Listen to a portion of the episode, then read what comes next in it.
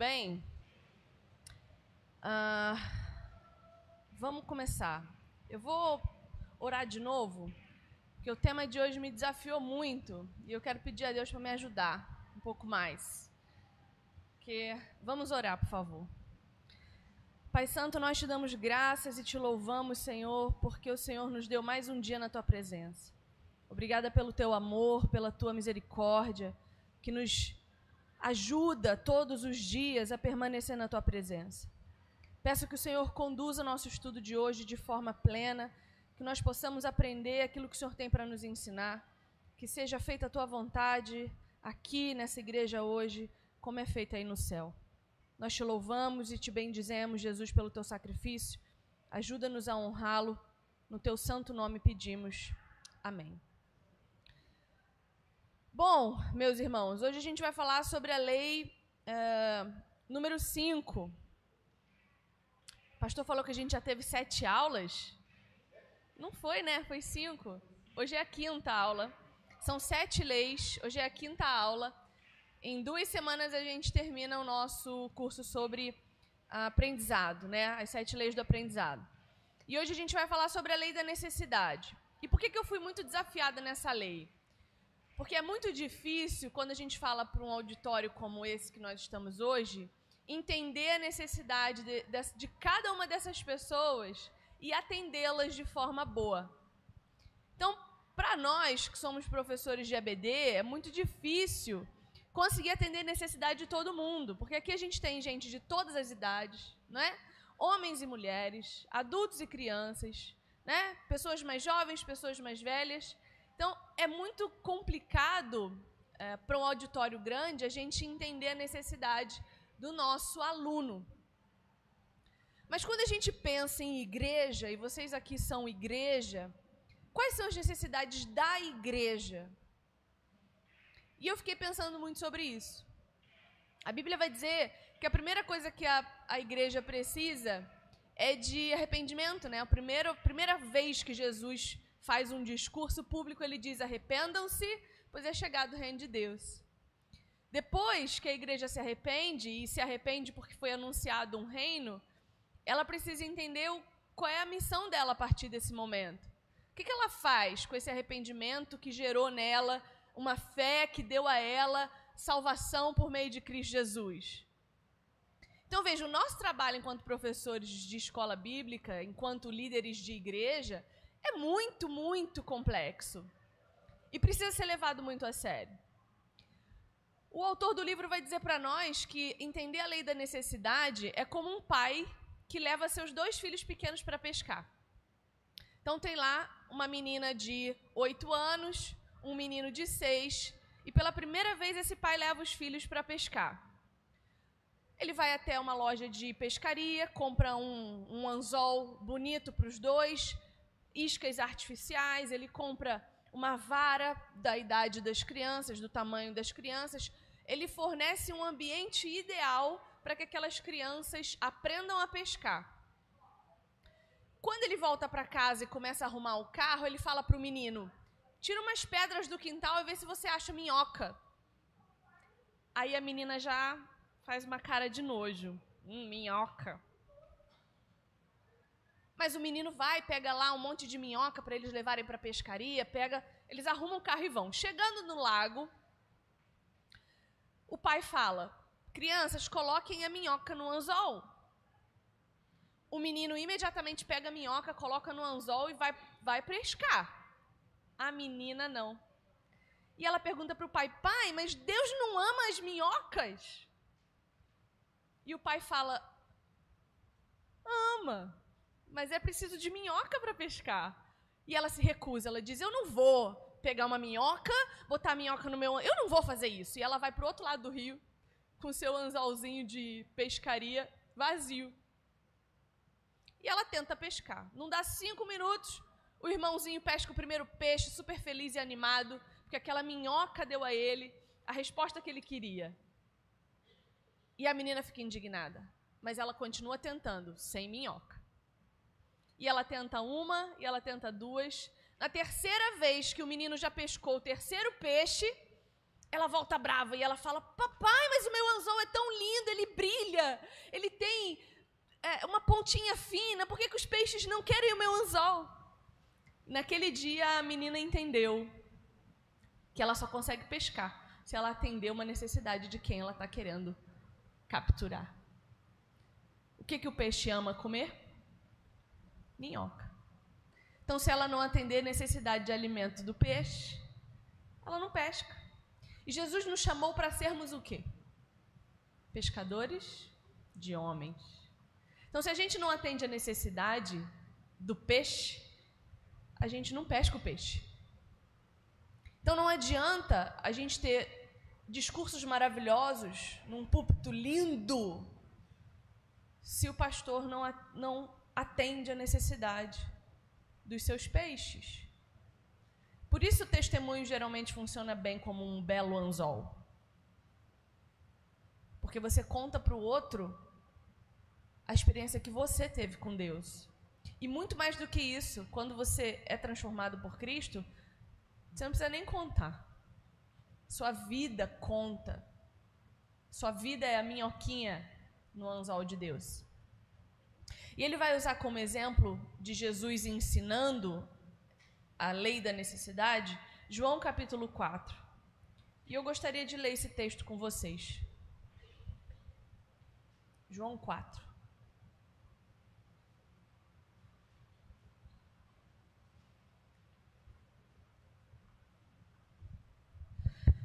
Os fariseus ouviram falar que Jesus estava fazendo e batizando mais discípulos do que João, embora não fosse Jesus quem batizasse mas os seus discípulos.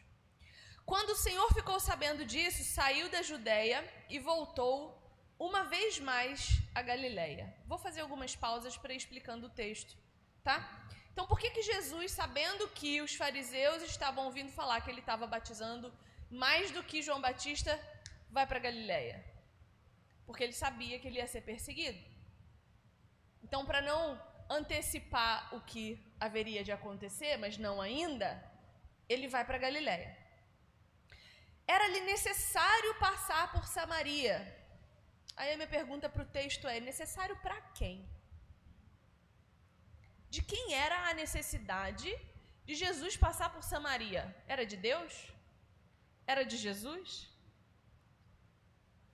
Assim chegou a uma cidade de Samaria chamada Sicar, perto das terras que Jacó dera a seu filho José.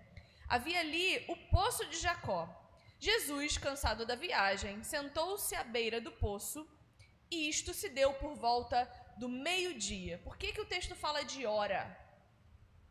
Porque geralmente as mulheres se reuniam na beira dos poços para pegar água às cinco e meia da manhã, às seis horas da manhã, porque era o horário mais fresco em que a água estava mais gelada.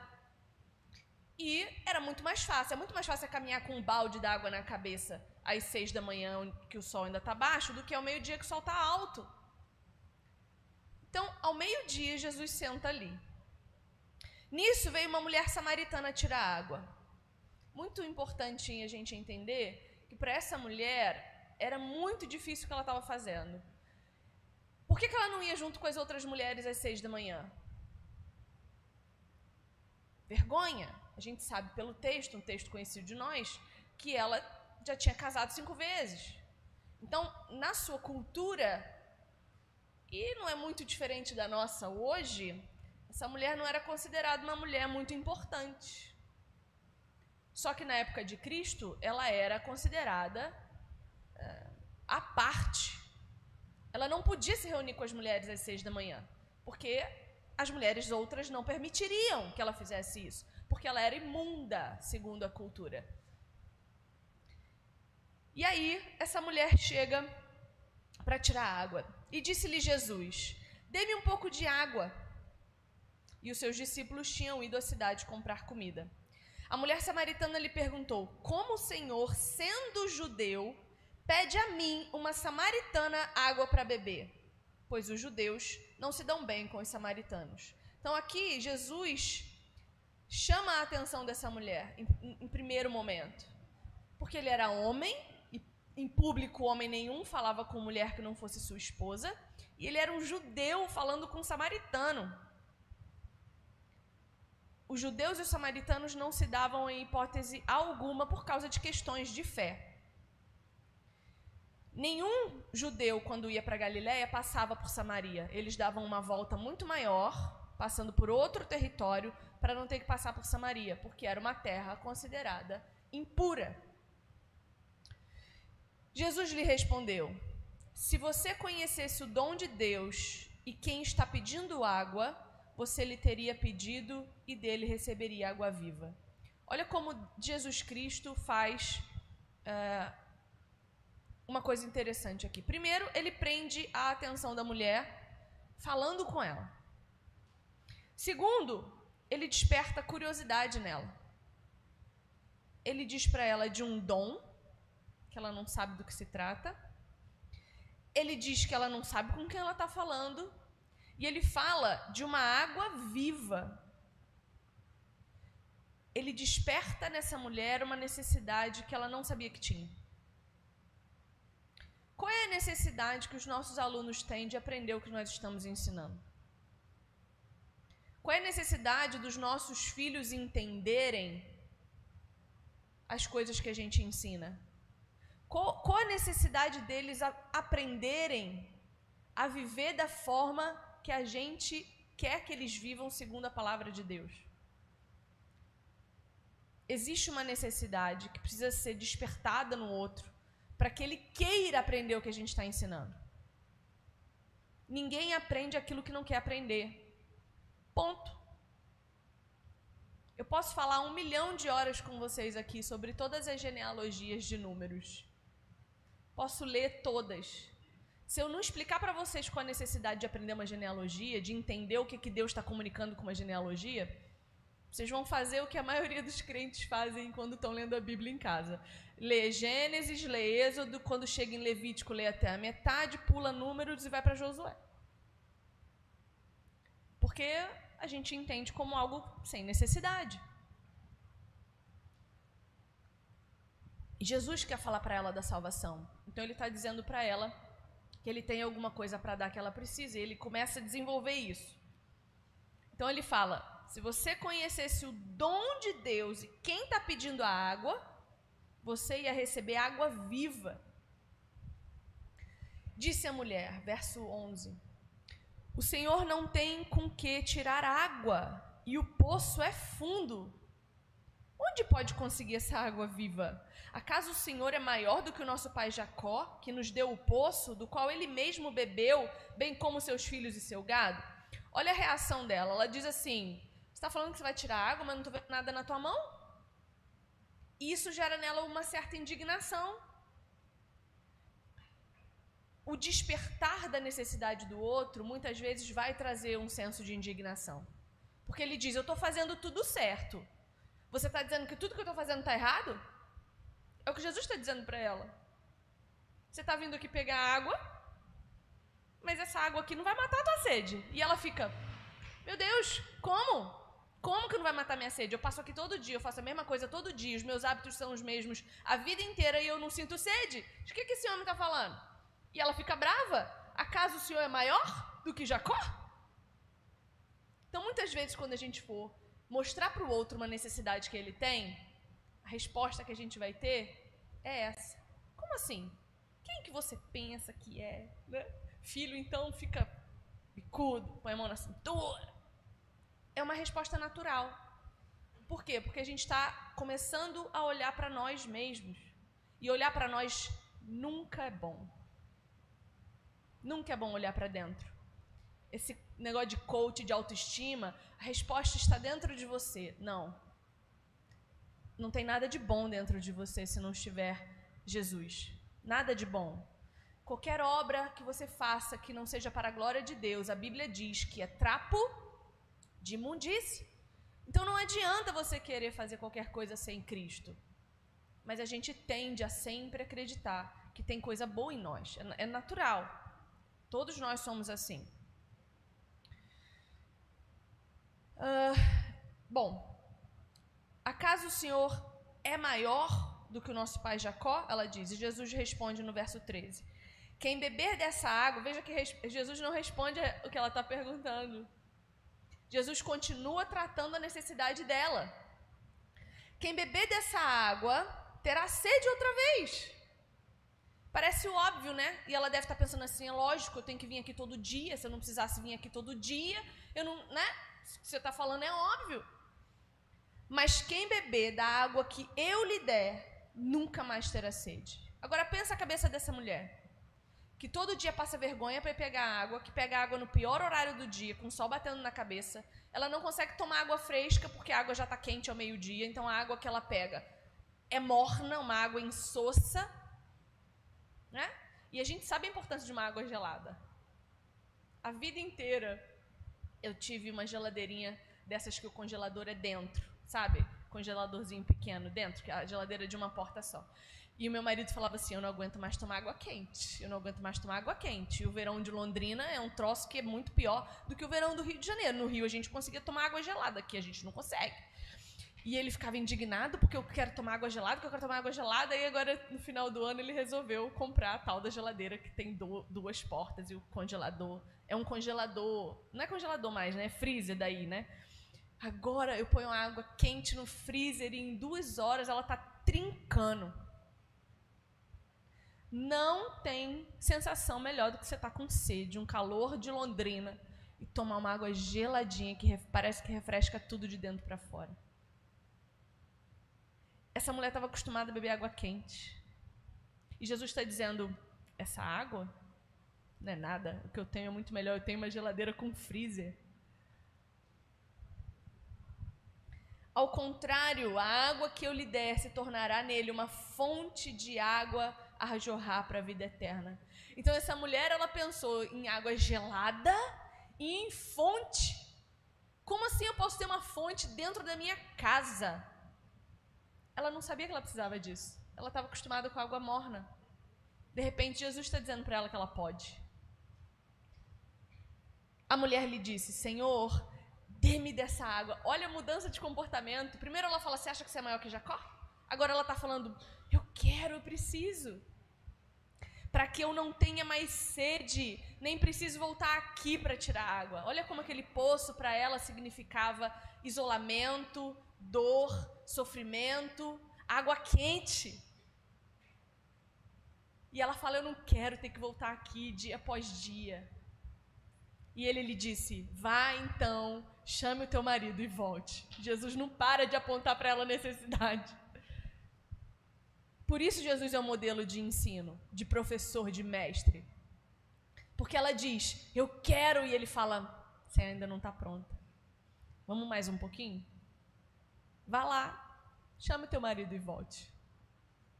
E a resposta dela agora já não é mais agressiva. Ela não fala quem que você pensa que você é. Você acha que está falando com quem? Meu corpo, minhas regras. Não. Ela fala, eu não tenho. Eu não tenho, eu não tenho. Como que eu vou conseguir água viva agora que eu não tenho, eu não tenho marido? Pronto, ela estava pronta para ouvir o que Jesus tinha para dizer. Disse então Jesus: Você falou certo, dizendo que não tem marido.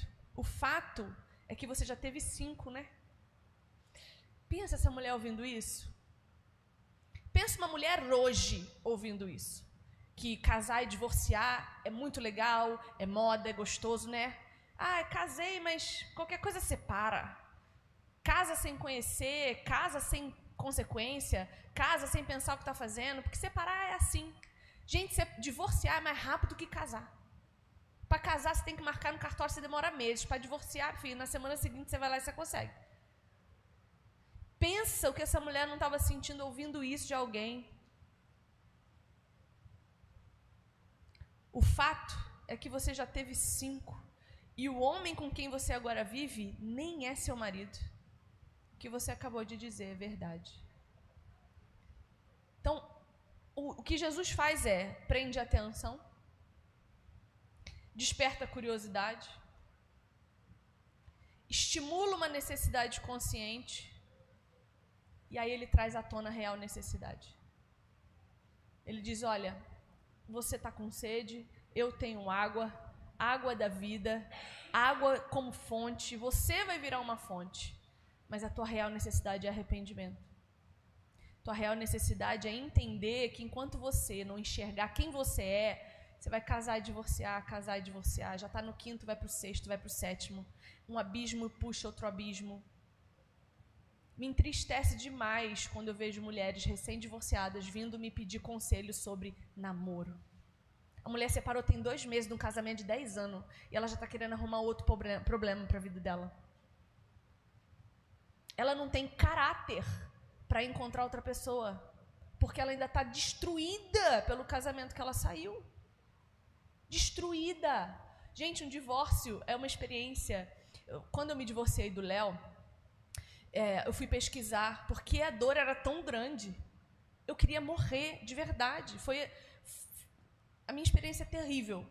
E eu fui pesquisar que dor é essa. E alguns estudos apontam que a dor de um divórcio é semelhante à dor da perda de um filho. Eu não sei o que é ter um filho, mas hoje eu sei o que é perder um filho, a dor. Porque é terrível. Parece que falta metade de nós. Porque aquilo que Deus une, quando o homem separa, é morte. E é isso que Jesus está dizendo para ela. Olha, você já teve cinco e o que você está agora, nem marido é. Olha como você está se comportando. É isso que você quer para sua vida? Continuar nesse lugar? Continuar tendo que vir no poço meio-dia, ao invés de vir às seis como uma mulher digna e honrada?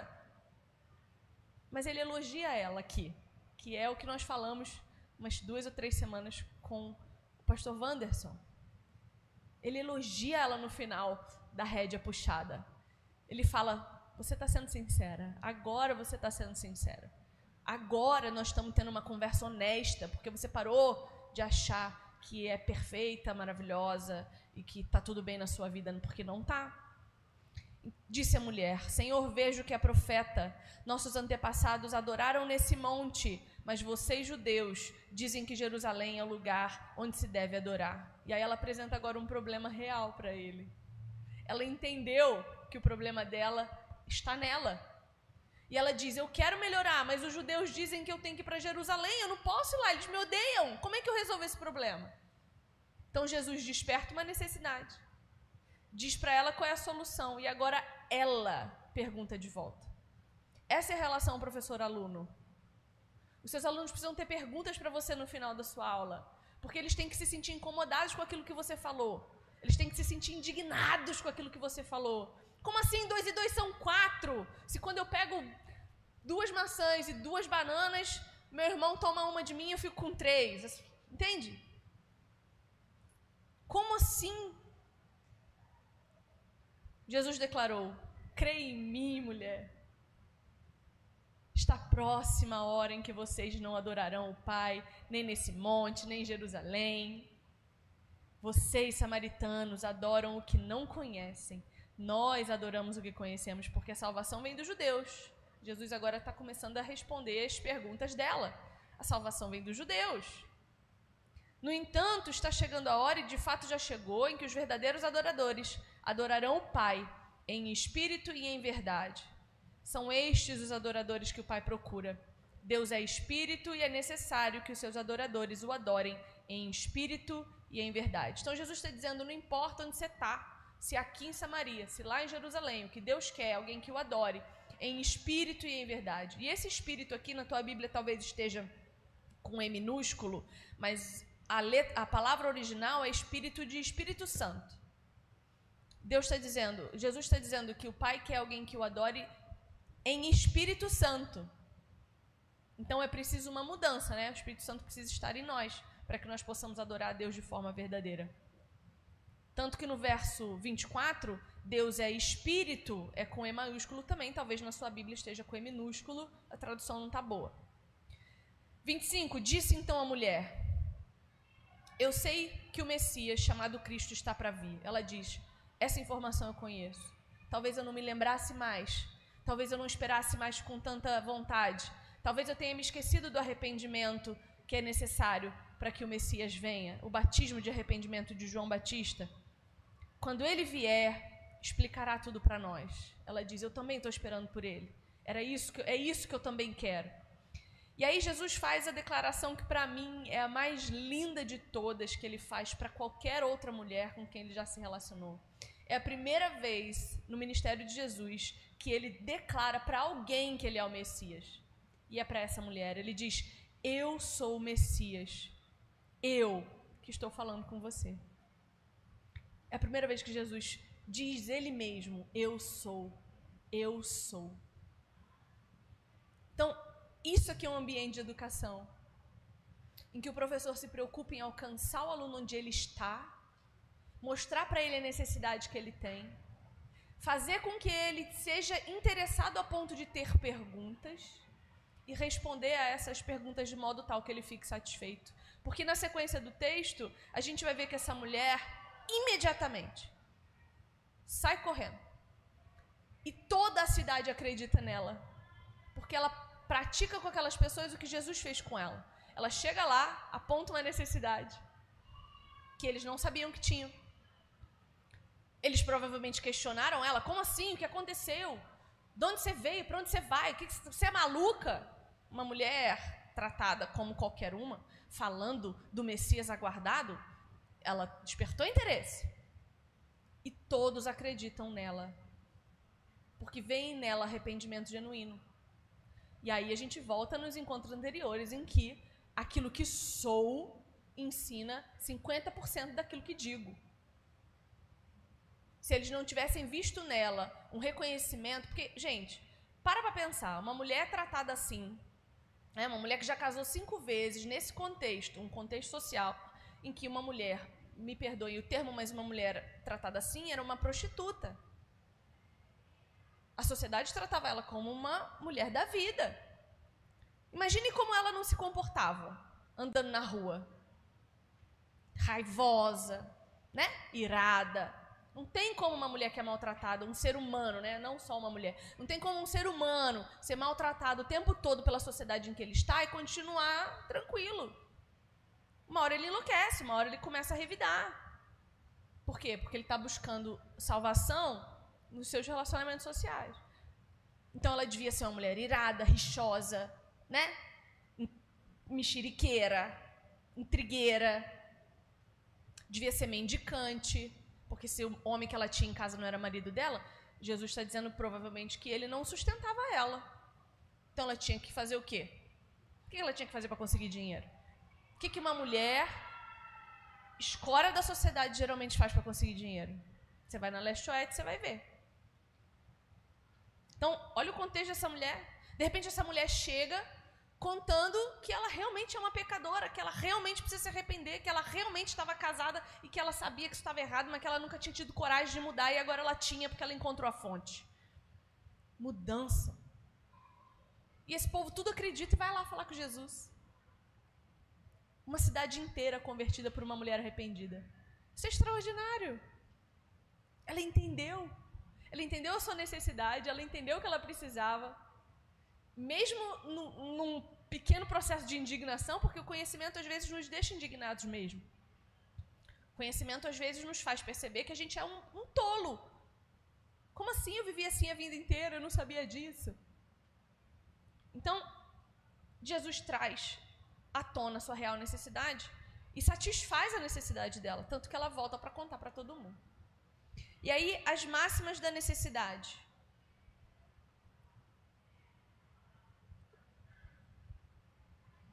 O professor ele tem responsabilidade de criar necessidade. Então, quando a gente chega em sala de aula, a gente tem que despertar no nosso aluno uma necessidade de aprender aquilo que eu estou para ensinar. Não é chegar na sala e falar assim, ó, Abre aí na página 82 do livro de história, vamos, vamos ler. Chega contando o final da história de Napoleão, quando você quiser ensinar sobre ele. Chega contando o final da história. E aí depois você conta desde o princípio. Jesus fez isso. É, eu, eu sei, você já, já casou com cinco, né? Eu sei o final da tua história. Mas vem cá. Vamos pensar desde o começo. Então, desperte a necessidade do teu aluno naquilo que você tem para aprender. E quando digo aluno, digo filho, digo irmão, digo irmão na fé, pai mãe, às vezes, né? Isso, quando eu, quando eu entendi que eu precisava fazer mais perguntas do que dar respostas ao meu marido, meu relacionamento com ele mudou drasticamente. Às vezes ele está num comportamento equivocado, né? Homens, geralmente, né? Muitos comportamentos assim. E aí, ao invés de chegar falando para ele, ô, oh, para com isso, você tá, tá doido fazendo um negócio desse? Não. Meu bem, deixa eu te fazer uma pergunta. Você acha que a gente vai conseguir chegar na casa de sua mãe hoje se você não levantar da cama? Agora, pro almoço? Ela vai comer sem nós, vou ficar com fome. Você tá, você tá lascado, mulher, com fome. Dá ruim, hein? Pronto, ele levanta, se arruma e sai. Qual é a necessidade? Almoçar. Qual é a necessidade para ir? Qual, o que precisa para chegar até o almoço? Levantar, se arrumar e sair. Então, fazer mais perguntas. Jesus ensina muito isso para nós também. Fazer mais perguntas do que dar respostas. Num lugar grande como o nosso, é, com tempo limitado, é mais complicado botar isso em prática. Mas numa sala de aula, por exemplo, todos os dias, dentro de casa com seus filhos todos os dias, todos os dias, dá para fazer tranquilamente. A criança está lá no celular. Mexe... Toda vez que eu falo isso, as crianças que estão no celular olham para mim. Mas não é. Tô falando que você não, tô dando só um exemplo, porque é o exemplo mais comum, né? As crianças ficarem no celular. Então a criança está lá no celular e ela tem uma tarefa para entregar no dia seguinte. Ao invés de você chegar quebrando tudo com a criança, é, levanta daí, larga esse telefone, vou tomar de você, hein? Ameaçando, né? Porque a gente ameaça, ameaçar é a linguagem do amor dos pais, parece. Vou tomar, hein? Não, filho, você acha que ficando aí você vai conseguir entregar essa tarefa amanhã? E se você tirar uma nota vermelha, qual vai ser a consequência? Eu não vou te defender com a diretora, não, hein? Tu já é grandinho? Necessidade. Se você não passar, é contigo vai ter consequência. Porque pecado tem consequência. E assim, não é erro, é pecado. Ah, foi um errinho. Não, não, não. É pecado. Desobediência é pecado, mentira é pecado, preguiça é pecado. Que mais? Que a gente está chamando de erro, mas é pecado. Imoralidade é pecado. É morte. Máxima 2. Suprir a necessidade é o chamado básico do professor. Então, eu desperto a necessidade, já sabendo que eu vou suprir essa necessidade na sequência. É o que Jesus faz. Quando Jesus olha para mim e para você, ele diz para nós quem nós somos, e isso não é bom. Mas na sequência ele diz: Esse sou eu, e eu estou contigo. Pronto. O que nós precisamos além disso? Nada. Absolutamente nada. Máxima 3. Construir a necessidade é o método principal através do qual o professor motiva seus alunos. Então, o cerne da motivação é fornecer a necessidade. Lembra da menininha com seu anzol brilhante, novinho em folha? Ela só se sentiu motivada a colocar a minhoca no anzol quando ela viu a necessidade, porque o irmão dela já tinha pescado meia dúzia de peixe e ela nenhum. O pai dela já tinha ficado orgulhoso com o menino meia dúzia de vezes e com ela ainda nenhuma. Então ela superou o nojinho dela, ela superou as questões ideológicas dela e ela viu a necessidade para pescar, preciso de, de minhoca. Máxima 4. O aluno é motivado à medida que sente a necessidade. Então, qual é a necessidade da gente aprender história? Não é passar na prova. Qual é a necessidade da gente aprender matemática? Não é passar na prova. Tem uma necessidade de você ser hábil com os números. Tem uma necessidade de você entender de onde você veio, por que, que você está aqui. Porque essas são perguntas que vocês vão fazer ao longo da vida de vocês. De onde eu vim? Por que, que, por que, que o mundo está do jeito que está? Essa é uma pergunta básica, né? Por que, que o mal existe? Vamos olhar para a história? Só a história conta isso para nós. Gênesis 1, 2 e 3 vai contar para nós por que, que o mundo está do jeito que está. Se eu não ensino a história, eu não ensino a resposta. Então qual é a necessidade de eu aprender história?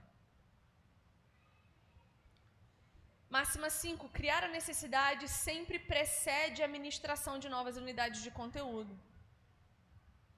Então, sempre gerar a necessidade antes de inserir um assunto novo. Qual é a necessidade do seu filho usar chinelo em casa? Põe chinelo, menino! Para ele, nenhuma, porque bom mesmo é andar descalço já no pé. Mas se você disser para ele que ele pode pisar num prego, que ele pode arrancar um toco do dedo, talvez ele entenda. Talvez, né? Geralmente você vai aprender depois que perder o pé, num, chutando alguma coisa. Então veja, uma coisa importante sobre isso, de criar necessidade antes de ensinar um novo tópico, é, isso aqui é muito problemático, que a gente está vendo muito crente querendo enfiar Jesus goela abaixo das pessoas. Né? Minha irmã me mandou uma mensagem esses dias desesperada, tremia dos pés à cabeça, porque uma, uma pessoa de uma outra religião, pode falar?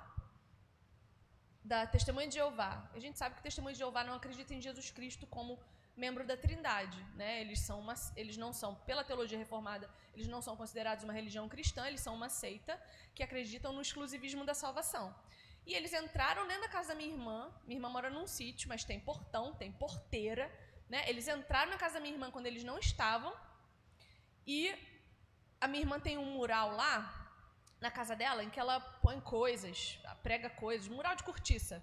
E ela tinha pregado lá uma oração de outra religião também, que minha irmã não é cristã, tá?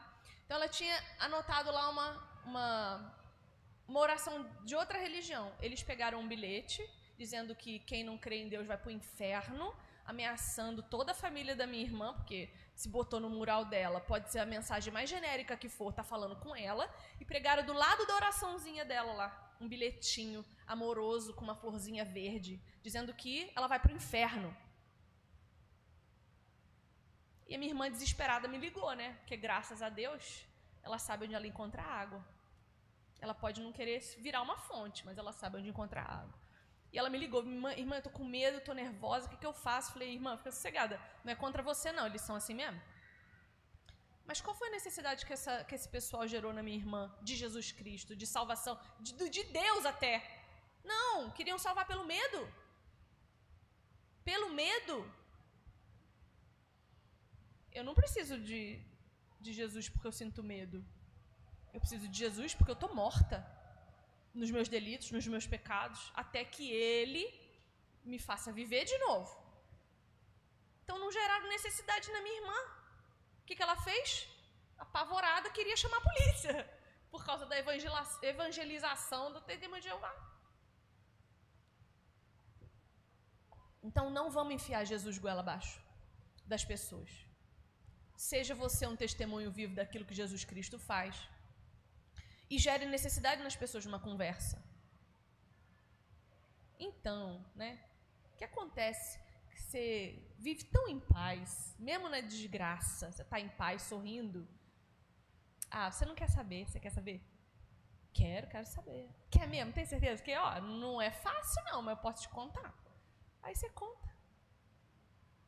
Mas ficar Jesus te ama, vem para Jesus, vai, esgoelando a pessoa que não está nem aí, está gastando energia à toa, está se desgastando, se cansando à toa. Gera necessidade. Acho muito bacana que aqui na, aqui na igreja o, o pessoal do, dos jovens vai para a praça de vez em quando, né? Gerar necessidade nos moleques que estão lá jogando bola. Vai lá, toca uma viola, ora em voz alta, faz um negócio, gera necessidade. Porque os moleques que estão lá jogando bola olham para esse povo junto, reunido, uma galera junta, reunida em unidade, fala: que, que, que tem ali o quê? Que eu quero? Quero esse tipo de amizade, quero esse tipo de relacionamento, quero esse tipo de envolvimento. Gera necessidade. Aí depois você fala de Jesus. Máxima 6. A necessidade deverá ser criada de acordo com as características do público e com as circunstâncias. Então, adaptação. Seus filhos vão ser um tipo de necessidade, né? Os seus colegas de trabalho, outro tipo de necessidade. Colega de trabalho é a coisa mais fácil de evangelizar. É só você ser decente em detrimento das, das pataquadas que eles fazem. Todo mundo se reúne lá na salinha do café para discutir, fofocar e falar mentira dos outros. Você não vai. Ah, mas eu quero fazer parte. Cuidado. Carnaval tá aí. Para te mostrar que tem um monte de crente não fazer parte. Dizendo que é evangelismo, desculpa, mas não é. Vamos evangelizar, aí põe lá uma roupinha de carnaval, fantasia. Tem como glorificar Deus nisso? Não, junta, junta uma galera, junta 20 crentes, começa a orar no meio, ser apedrejado, lata de cerveja na cabeça, cuspe, raiva, porque é o que a gente vai ter, né? Não tem como crente ser bem-vindo no carnaval, não. Aí você está evangelizando. No dia que a tua vida for ameaçada no meio desse, desse movimento imoral, nacional, cultural, aí você está evangelizando. Agora, se você for lá e for aceito, fazer bloquinho de carnaval de crente, se igualar, não, isso não é evangelismo, não. Isso é se amoldar ao mundo, você vai me desculpar. E a última máxima, criação de necessidade poderá ser atrapalhada por fatores que estão fora do controle do professor.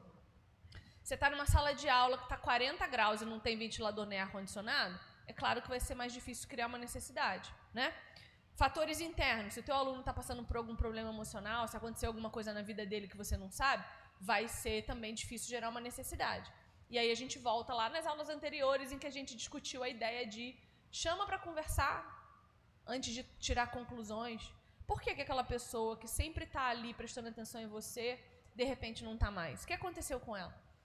O que aconteceu com meu filho que entrou na fase adolescente e agora não me respeita mais? O que aconteceu? Será que eu mudei meu comportamento para deixar de lidar com uma criança e agora passar a lidar com um adolescente que tem outras necessidades hormonais, físicas, psíquicas? A gente tem que se adaptar também àquilo que o nosso ouvinte, o nosso aluno está precisando ouvir. E agora o pastor vai dar estratégias práticas disso. Muito obrigada por terem me ouvido até aqui.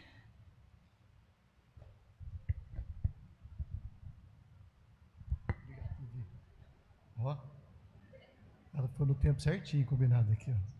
Não, não roubou o tempo da minha aula. Obrigado, Vivi. Ah, muito bem.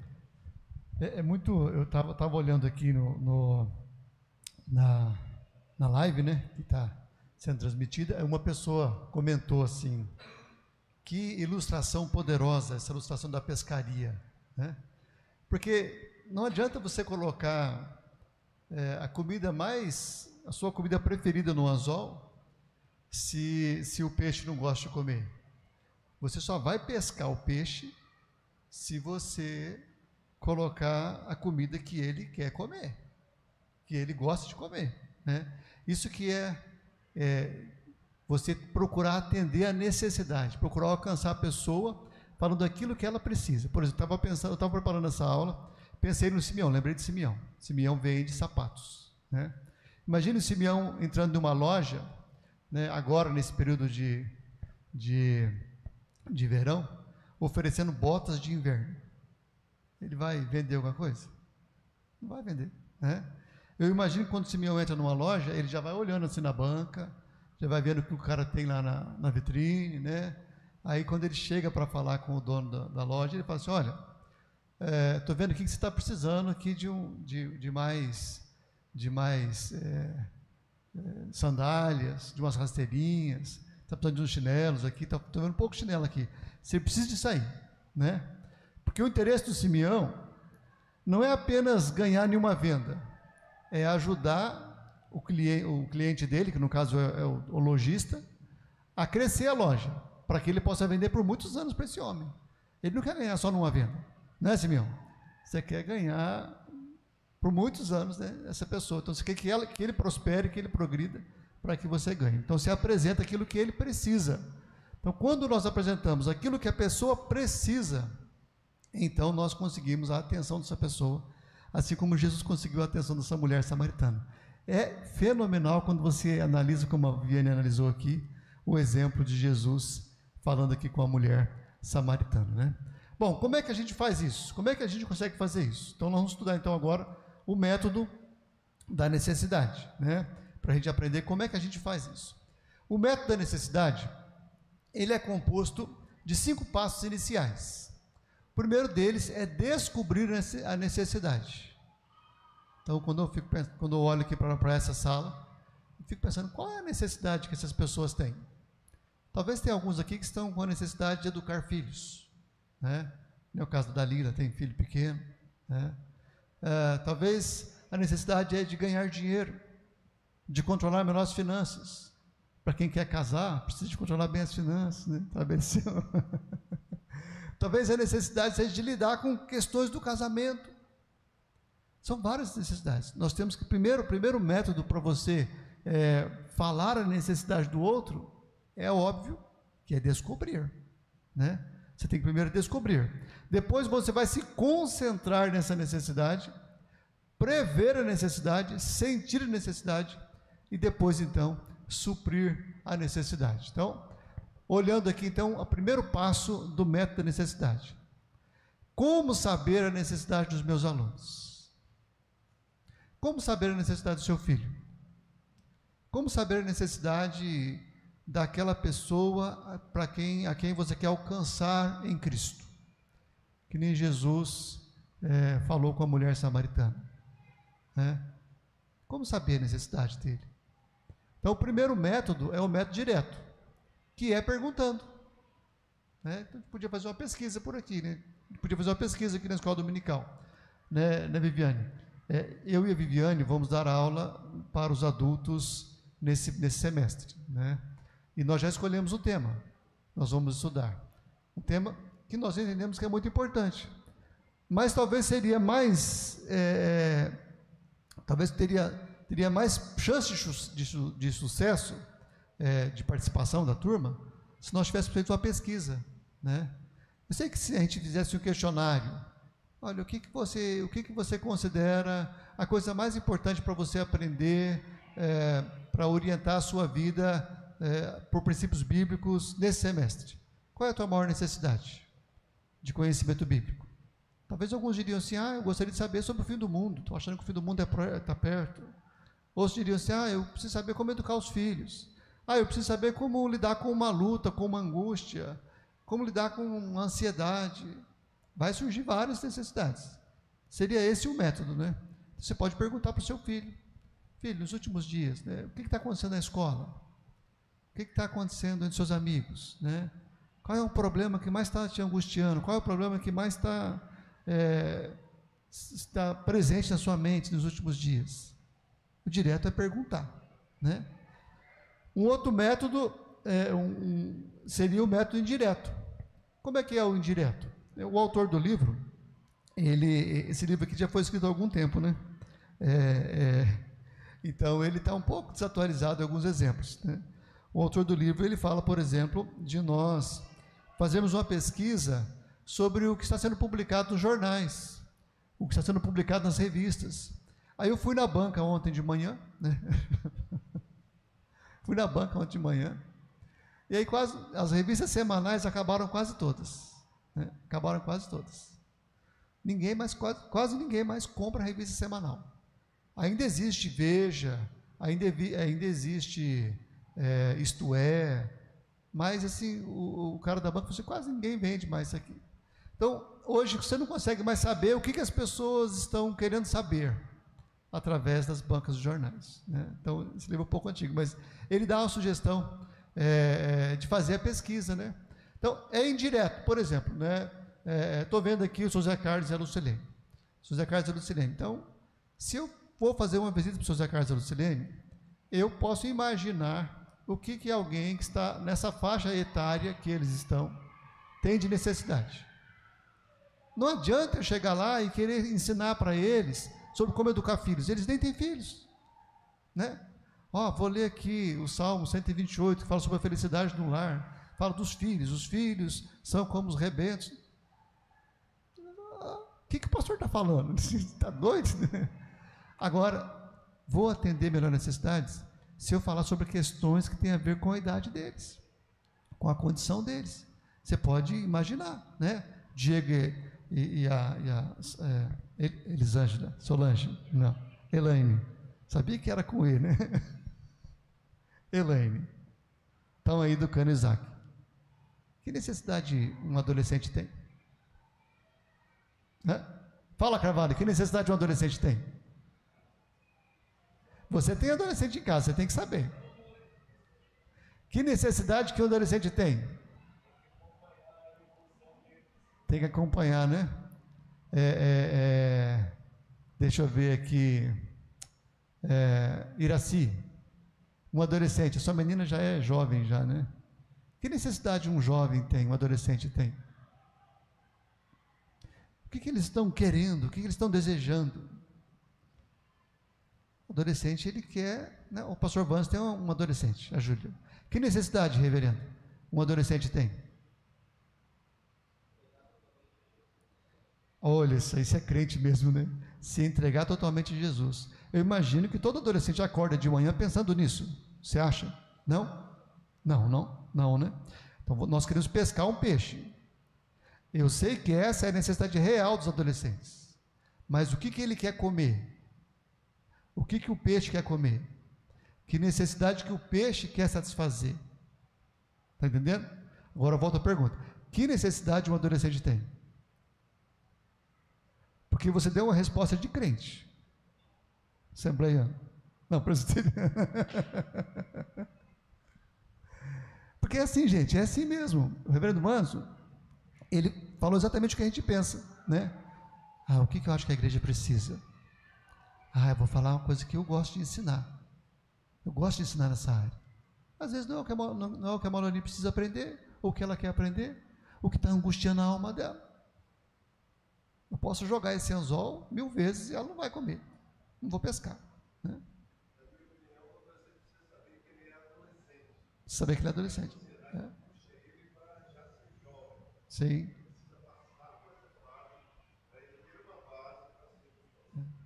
Mas veja, basicamente, um adolescente quer ser aceito. Basicamente, eles querem ser aceitos. Porque adolescentes, eles estão em transição. E eles se sentem, eles não são mais crianças, não se sentem mais crianças, também não são jovens, não pode dirigir, não, é dono do próprio nariz, não é proprietário da própria bitácula, né? Então, ele se sente deslocado, ele quer pertencer a algum grupo, ele quer ser aceito, ele quer ser amado. Basicamente é isso. Fala, Simeão.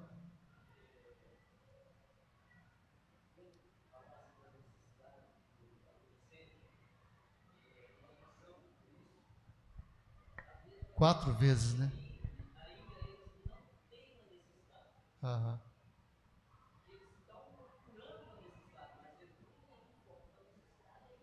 Aham.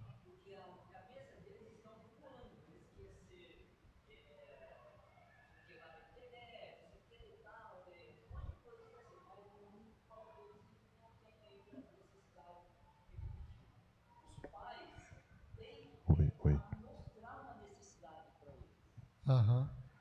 Mostrar e entender o que é uma necessidade para o jovem adolescente. E às vezes nós, como os pais, nós distorcemos, nós perdemos, nós deixamos passar essa oportunidade uhum. no momento do adolescente. Sim. Então eu creio, eu vejo assim, é, nós temos, né, hoje nós não temos mais, mas nós temos neto, uhum. que é adolescente que a necessidade é do pai ensinar, mas se der uma oportunidade, o, o vô também vai dar uma pincelada, né? Sim. Então eu vejo assim, nós temos que mostrar o caminho da necessidade uhum. e a oportunidade, o porquê da necessidade de um adolescente para eles entenderem um pouco, né? Que vai ser também difícil, né? Sim. Mostrar uma necessidade para o adolescente, porque o adolescente também está, eles são assim, né? É. E aí, se a gente não pegar firme, eles podem pegar um caminho que não é agradável. Exatamente. Então, você tenta descobrir a necessidade. Às vezes a pessoa, ela não está consciente, que nem o Simeão falou. Ele nem sabe que necessidade que ele tem. Ele não está consciente do que, que ele precisa. Ele não está consciente. É que nem Jesus fez com a mulher samaritana. Ele começou a conversar sobre água, água líquido, e terminou falando da água da vida, da salvação, né? Ele, ele pegou a necessidade dela e levou para a necessidade que realmente ela tinha, a necessidade que estava além da consciência dela. Bom, primeiro então, a característica, o primeiro método da necessidade é descobrir necessidade. pergunto para vocês: a gente descobre a necessidade é, pensando apenas um minuto nela? Não. Você tem que entrar para pensar, né? Poxa vida, como... eu vou preparar uma aula, né? Não dá para você, você não senta assim e fala assim, ah, qual será que é a necessidade da turma? Ah, acho que é isso. Não. Tem que pensar, tem que meditar, tem que refletir, né? Não é, não é de uma hora para outra, né? Eu achei assim, o livro, o livro gastou três páginas para falar sobre esse método de, de descobrir sobre qual é a necessidade. Né? Você tem que ter trabalho para você descobrir a necessidade. Uma vez que você descobre, você vai se concentrar na necessidade. As necessidades não são todas iguais entre si. Algumas são mais importantes que outras. Sua função é concentrar a atenção prim primeiramente na mais importante. Então a pessoa, a mesma pessoa tem várias necessidades. Ela quer saber como educar filhos, como ganhar dinheiro, como ter uma saúde melhor, como ter uma vida devocional melhor. Você tem que concentrar na coisa mais importante. Né? Não, dá para atender todas as necessidades. Tem que escolher aquela que é mais importante e concentrar naquela lá. Certo? Ah, depois, o método da necessidade ainda tem prever a necessidade. Use a imaginação e coloque-se na pele de seus alunos e enxergue a vida pelo ponto de vista deles. Por que é que devem desejar que essa necessidade deles seja suprida? Isso é o famoso ver a vida com os óculos do outro, calçar os sapatos do outro. Você só sabe o quanto o sapato do outro aperta depois que você usa, passa a usar o sapato dele. Né? Tentar imaginar. Vamos pensar, Anice, Anice. Vamos colocar no lugar de Anice. Se eu fosse uma senhora simpática assim, né, bem quista por todas as pessoas da igreja, né, mas morasse sozinha, qual seria a minha maior necessidade? Ah, de companhia. Então eu vou dar um presente para Anice. O que, que eu vou fazer? Vou dar um cachorrinho, né? um periquito. cachorrinho, um periquito, uma calopsita. Né? Ah, sei lá, vou, vou dar um celular para ela poder falar, um celular melhor para ela poder se comunicar com os outros. Você entende? Prever é você se colocar no lugar do outro. Eu quero evangelizar o meu vizinho. Ele tem três filhos. E pelo barulho que eu escuto na casa dele, é uma briga danada. Qual será que é a maior necessidade dele? Se eu tivesse três filhos e eles brigassem o tempo todo, xingassem, não sei o quê. Qual será que é a maior necessidade deles? Ah, vou lá e vou levar um saco de arroz. Vai lá e leva uma vara para ela bater nas crianças. Vai lá e leva um livro para educar as crianças. Né?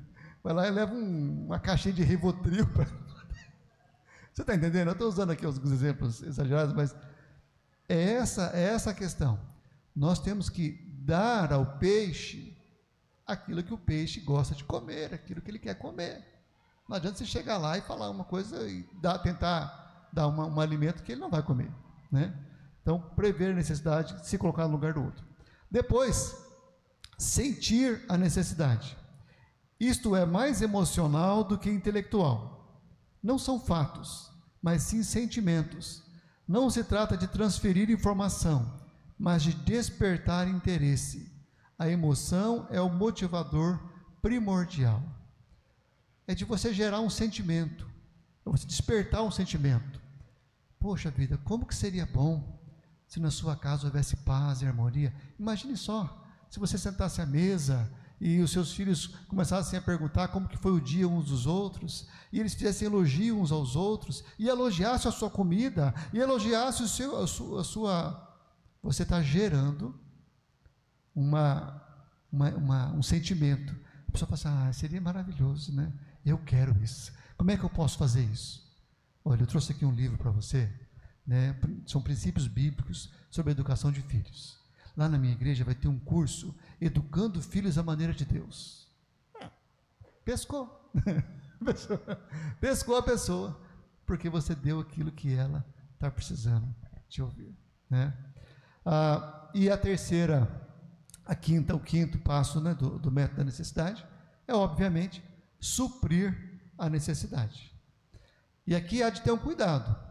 Quando você está descobrindo a necessidade ou fazendo a pessoa ficar consciente da necessidade dela, né, porque, como o Simeão falou, nem todos estão percebendo qual a, necessidade, qual a necessidade que tem. Você não pode fazer muitas promessas. Olha, se você fizer o curso que vai ter na nossa igreja, os seus filhos nunca mais vão brigar. Não, é uma, uma, uma promessa é, além do que o curso vai poder atender. Né? Então, quando você supra a necessidade, é importante criar cuidadosamente o elo entre a aula que você está dando com a necessidade que foi identificada anteriormente. Não ache que é óbvio que seus alunos relacionem a matéria dada com a necessidade. Né? Então, nós estamos falando aqui, eu estou tentando usar exemplos do cotidiano, porque eu sei que nem todos aqui são professores de escola dominical. Como nós falamos desde o começo, esse curso ele é planejado para os professores de escola dominical, mas é aberto para toda a igreja. Então, eu quero que você entenda o seguinte: é, o que nós estamos ensinando pode ser aplicado também no dia a dia na educação dos filhos, na evangelização, no cuidado de um discípulo, no cuidado até de um neto, pode ser aplicado com 100% de, de sucesso. Né? Então tem que ter esse elo entre o que você prometeu e o que você está ensinando. Não ache que, ah, todo mundo vai entender. É, uma vez eu ouvi essa, essa, essa, essa frase a respeito dos é, é, filósofos. Né? Eu ouvi uma mensagem de um filósofo, um pastor que infelizmente se perdeu, se desviou da, da sã doutrina. E eu estava comentando com um amigo, é, falei, nossa, como o fulano fala bem, ele traz uma sacada assim que a gente nunca imaginou. E ele falou assim, o filósofo, ele torna, ele torna aquilo que parece óbvio em algo comum.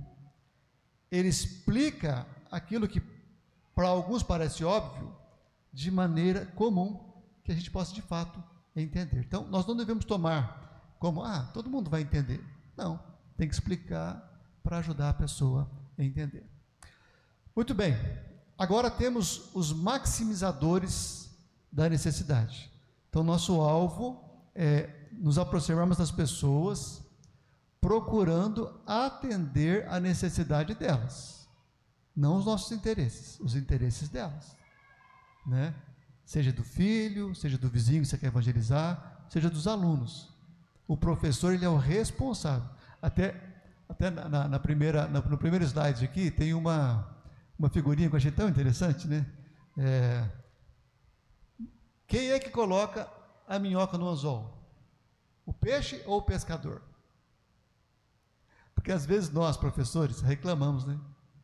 É, mas os alunos não prestam atenção. Ah, mas os alunos são burros. Mas os alunos não querem aprender.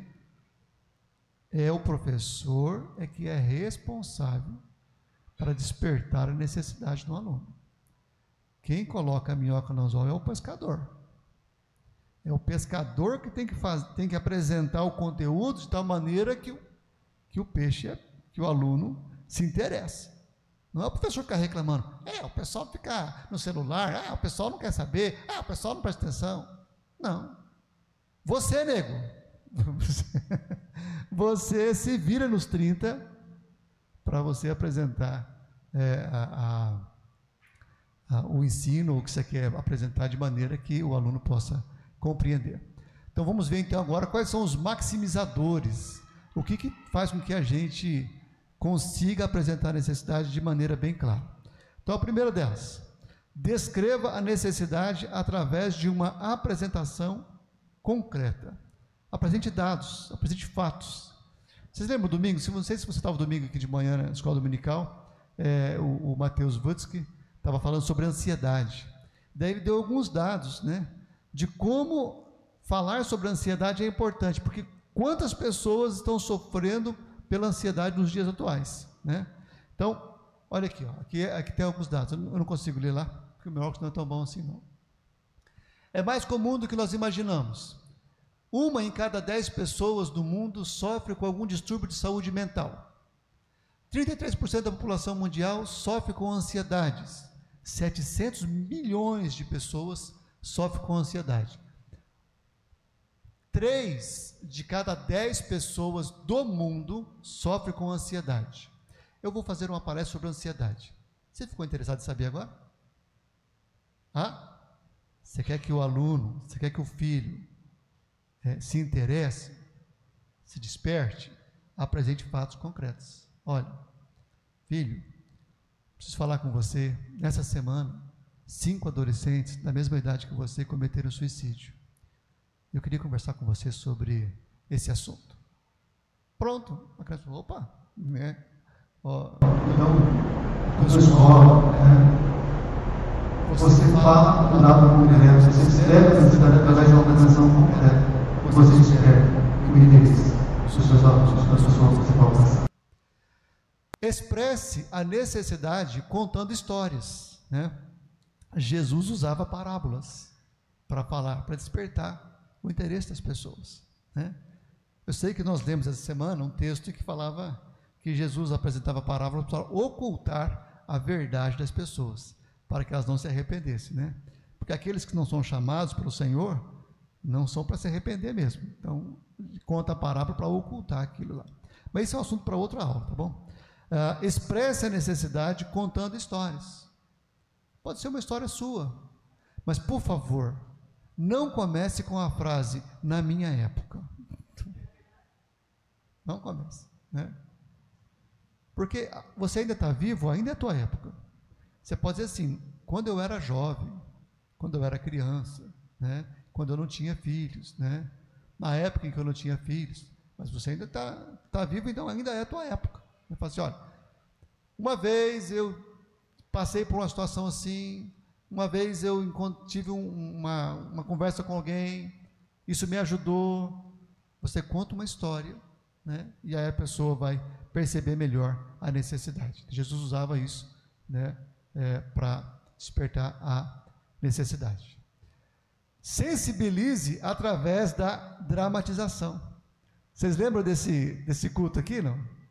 Faz mais ou menos uns três anos que nós fizemos esse culto, né? Pasmem vocês, é a transmissão ao vivo de culto que nós já fizemos, que mais tem visualização no nosso, no nosso canal do YouTube. 652 visualizações.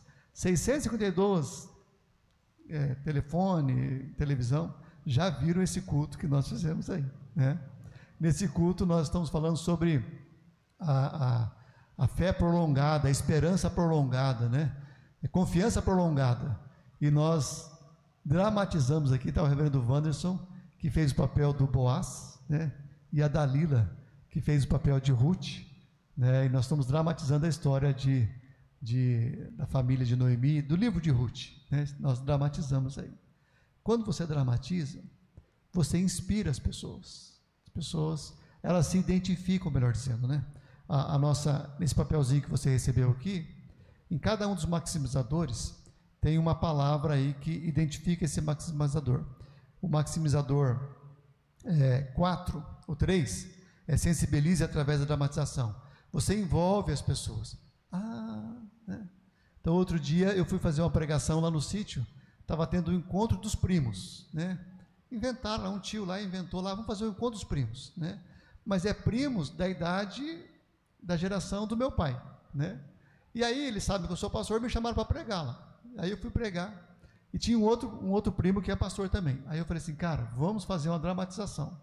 Porque como é que você faz uma pregação em um, em um churrasco, né, em um encontro de primos, que tem churrasco, que tem cerveja, que tem bebida, não é um ambiente de culto. Como é que você vai fazer uma, uma pregação? Não, mas a gente quer que você dê uma palavra lá. Fazer o quê, né? Em todo tempo, em qualquer oportunidade, a gente fala a palavra do Senhor, né? Aí combinei com meu outro primo, que é pastor em Curitiba. Falei, vamos dramatizar. Eu vou ser o Elimelec, você vai ser o Boaz. Né? E aí contamos a história, dramatizando né, as decisões de cada um deles. Puxa vida, no final, vários vieram falar: Nossa, como que eu gosto? Nossa, isso, é, nunca tinha visto assim. Alguns até estavam meio bêbados. Conversa de bêbado, fazer o quê? Né? Gente, a família é assim, infelizmente. Né? Dramatize, dramatize para você é, despertar a necessidade, né? fazer a pessoa ficar consciente. O quarto, maximizador, aumente a necessidade através do seu modo de falar. Olha como Jesus fazia isso. A isso respondeu Jesus: Em verdade, em verdade te digo. Quando Jesus fala assim, em verdade, em verdade te digo, ele desperta o interesse da pessoa. Como assim? Nossa, é uma verdade importante mesmo, porque você está falando duas vezes que é verdade, né?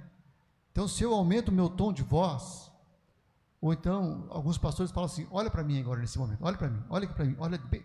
O pastor Messias Anacleto ele fala assim, né? Olha bem dentro dos meus olhos agora. Né? O que, que ele quer dizer? Ele está gerando a necessidade, ele está fazendo você.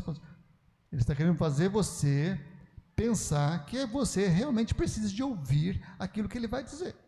Olhe bem dentro dos meus olhos. Ele fala desse jeito. Né?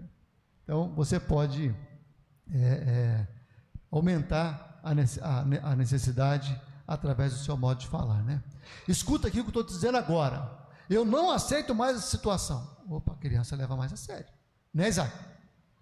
Ah, se eu vou falar assim, olha, Isaac, é o seguinte, de agora em diante, nesse tom de voz, você vai falar assim: opa, isso realmente eu preciso ouvir, não é? Isso realmente eu preciso, porque o meu avô não fala assim comigo. Normalmente ele fala assim: Ô oh, Isaac, está aqui para você tomar um sorvete com a namorada. Normalmente ele fala assim, não é? Então, mais ou menos assim. Eram os meus sonhos, né? Tudo bem. Intensifique através da música, né? Porque a música, ela gera é, inspiração, né? Então eu fui fazer uma visita essa semana para uma família que tem dois filhos pequenos. E aí eu fui levar ceia do Senhor. Estava eu e a Ivonete, né?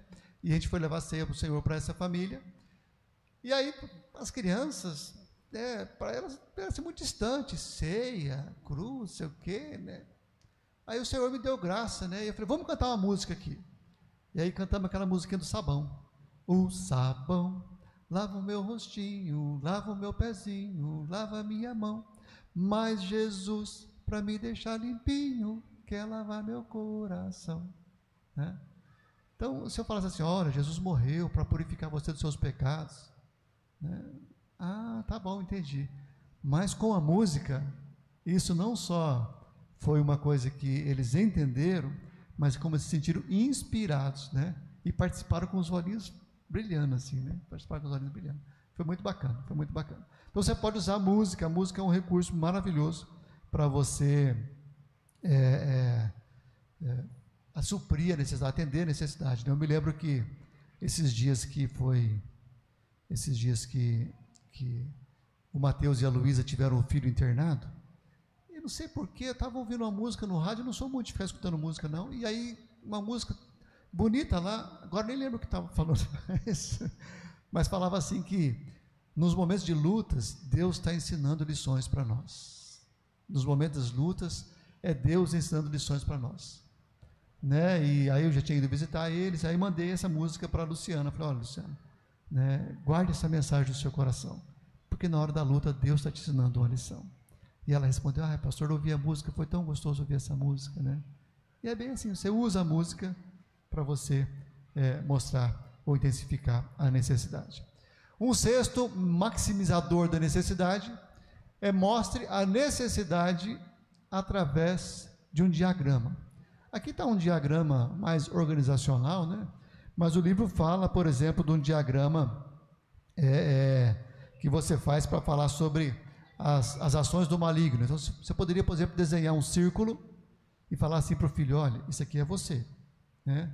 Aí você desenha uma setinha batendo no círculo, no, no círculo, né? Essa setinha são as ações do inimigo tentando é, acabar com a sua vida, destruir a sua vida. Né? Poxa, esse desenho, esse diagrama ajuda a criança a entender, ajuda ela a perceber, né? Ou uma pessoa que está, para quem está discipulando, né? Eu gosto muito de um diagrama que que ajuda muito a gente a entender e a, e, a, e a, ensinar os filhos o que é, é, o cuidado que os pais têm que ter, que é você desenhar um guarda-chuva.